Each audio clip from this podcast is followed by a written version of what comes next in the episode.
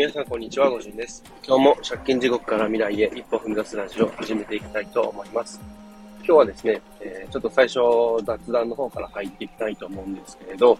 昨日ですね、えー、久々に友達とご飯を食べようということでですね、急遽、えー、夕ご飯を食べることが決まり、てっきりどっか食べに行くのかなと思ってたらですね、か、その日はちょうど、えー、実家の方で、実家って言っても本当に今住んでる場所から、もう僕の家からも近くなんですけれど、えー、実家の方で、えー、ちょっと集まって、えー、ご飯食べるよ、鍋パするよ、みたいなこと言ってたんで、で、一緒にどう？って言われたんで、ちょっとじゃあ、そのそれに乗って、え、ちょっとお呼ばれしてきたんですけれど、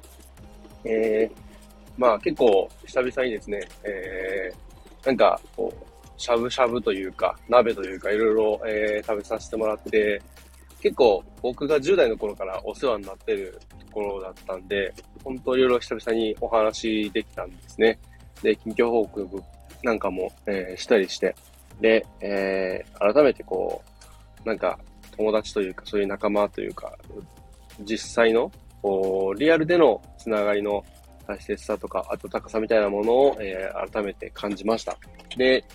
まあちょっとそこでもいろいろ感じたこととかもあったんで、その辺お話ししていきたいんですけれど、その友達はどんな友達かっていうとですね、えー、始まりは16歳ぐらいの頃ですね、高校1年とか2年ぐらいの頃なんですけれど、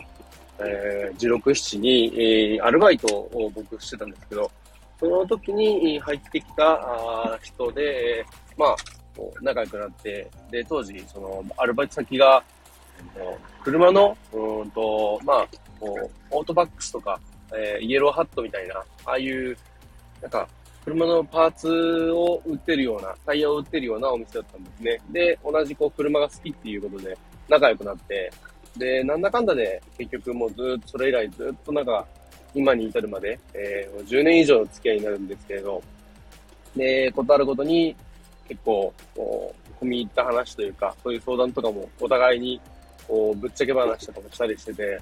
で、お互いの相談に乗るっていうこともあったんですけれど、そんな中で、えー、今回、えー、僕のこの自己破産したっていうことも、こ相談というか話はしていて、で、今回、えー、やっと手続きが終わったよっていう話もさせてもらったんですね。で、それでいろいろ話をしていて、で、今まで僕自身がですね、その話をこうまとめてするっていうか、順序立てて説明するっていうのは結構苦手で、で、なんかこう結論がよくわかんなくなって、途中で迷子になるみたいな、そういうのがあって、すごい苦手だったんですね。で、それが、こう、めちゃくちゃ良くなったかっていうと、そういうわけでもないな、まだまだだなって思うとかたくさんあるんですけれど、それでも、やっぱり、こうして、えー、ずっと、えー、音声配信の方を撮っているってことで、以前に比べると、だいぶ、なんか、スムーズに話せるようになったんじゃないかなっていうふうにも、改めてこう、友達と話をしたりしたりして、えー、実感することができました。で、他にもですね、その、一緒にこう、ご飯食べてる時にですね、えー、まあ、こう、本当にそれこそ同じように10代の頃からですね、えー、仲良くしていた、えー、その友達の幼馴染の人も来ていて、で、まあ、久々にってことでワイワイしてたんですけど、その人実はですね、こう、インスタを使って、こう、商品を売ったりとかして、まあ、仕事をしてるってことで、ある程度こう、SNS のこう運用とかに関しては、いろいろ、まあ、こう、知見があるというか、経験があるっていうことで、で、僕の場合は、こう、ツイッターがメインなんで、ツイッターとインスタでやっぱちょっと違うとこあると思うんですけど、でもこう、なんか、お互い発信とか投稿とかをしてるっていうのはやっぱ同じで、で、その辺とかをちょっと情報交換させてもらって、で、まあこう、改めて、こう、それなりに、今、僕がこう、ツイッター結構、投稿を増やしたりとかいろいろしてるんですけれど、その辺とかを、まあ、こう、いろいろ情報交換やり取りできて、で、本当に一番最初、ツイッターを始めた3月頃に比べて、だいぶこう、伸びてきているんだなっていうことも改めて実感することができました。で、そうやっていろいろ実感することができて思ったんですけれど、やっぱりこう、続けていくことっていうのが本当に大切なんだなっていうふうに思っています。で、今まで結構いろいろ試してきて続けていくんですけれど、大体どれもこれも半年ぐらいでこう挫折してしまって、で、えー、こう、ダメになってしまうというか、やめてしまうというか、なんですよね。で、いろいろ振り返ってみたときに、こうなんでそこで挫折してしまうかっていうのが、やっぱりこう一番最初、初めのところで、こう、期待値が高すぎて、で、実際やってみると、その期待値と現実のこう、差というか、あまりにもそのかけ離れているせいで、えー、結局なかなか、あのー、なんだろう、うまくこう、なんだろうな、希望通りにできないというか、それで、えー、自分自身がこう、思った以上にできないやつっていうこう認識になって、で、結果しんどい思いをして、で、続けられなくなってしまうみたいな、そんなところがやっぱあったんですね。で、何を、なおかつ、その、なんか、いざこう頑張ろうって気合を入るとですね、こう熱しやすく冷めやすいみたいな部分も今まであったので、え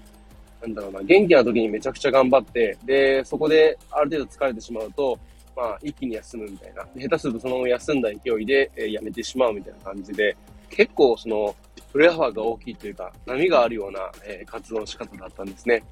それはなんとなく今までの経験で分かっていたんで、なるべく、こう、続けるためには、その、なんか、波を、こう、大きい波を小さくするというか、で、なるべくフラットな状態で活動を続けていく。その方が、こう、長く続けていくことができるんじゃないかっていうような僕の中での仮説みたいなものがあって、で、今のこう、活動に関してはそれを実践してみたんですね。なるべく頑張りすぎない。で、えー、休むときは休んで、で、なるべく続けることをこう意識する。成果をこう数字を出すとかっていうのをこう意識するんじゃなくて、もちろんそれも大事ではあるんですけど、それは二の次として、一番大事なのは続けていくこと。で、続けながらこう成長を繰り返して、えー、こう一個一個実績を、えー、こう積み重ねていくというか、それで、えー、まあ、成長できたら、まあ、仮に、えー、こう、例えばフォロワーさんになったりだとか、えー、こう、インプレッションとか、そういう数字があまりこう出なかったとしても、続けていけばある程度の経験というか、こう、知識というかはやっぱ溜まっていくんで、まあ、何も得られないわけではない、失敗ではないよねっていうふうにも思ったんですね。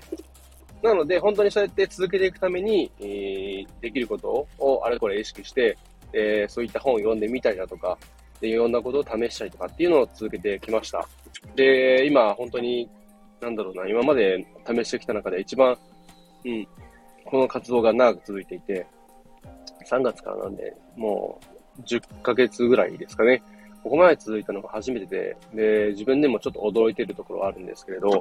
っぱり、こう、続けることっていうのは本当に大切なんだなっていうふうに改めて、えー、思った瞬間でした。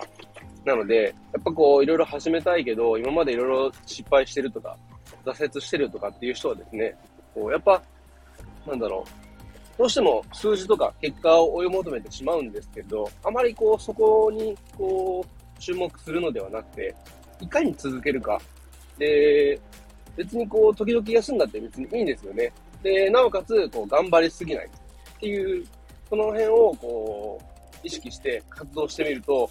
継続につながるんじゃないかなっていうふうにも思います。そう、この辺はちゃんと一回ちょっと文字というかテキストにまとめていきたいなと思うんですけれど、こんな感じで、えー、ま結果久々にこう友達と話して、えー、感じたことだったんですけれど、まあ、こう継続が大事っていうのと、継続するために、えー、なるべくその活動の波というか、感情の波というのもなるべく小さくしていくことが大切なんだなっていう風でお話しさせていただきました。えー、そんな感じで今日は終わりたいと思います。最後までお聴きいただきありがとうございました。では今日はこの辺で。バイバイ。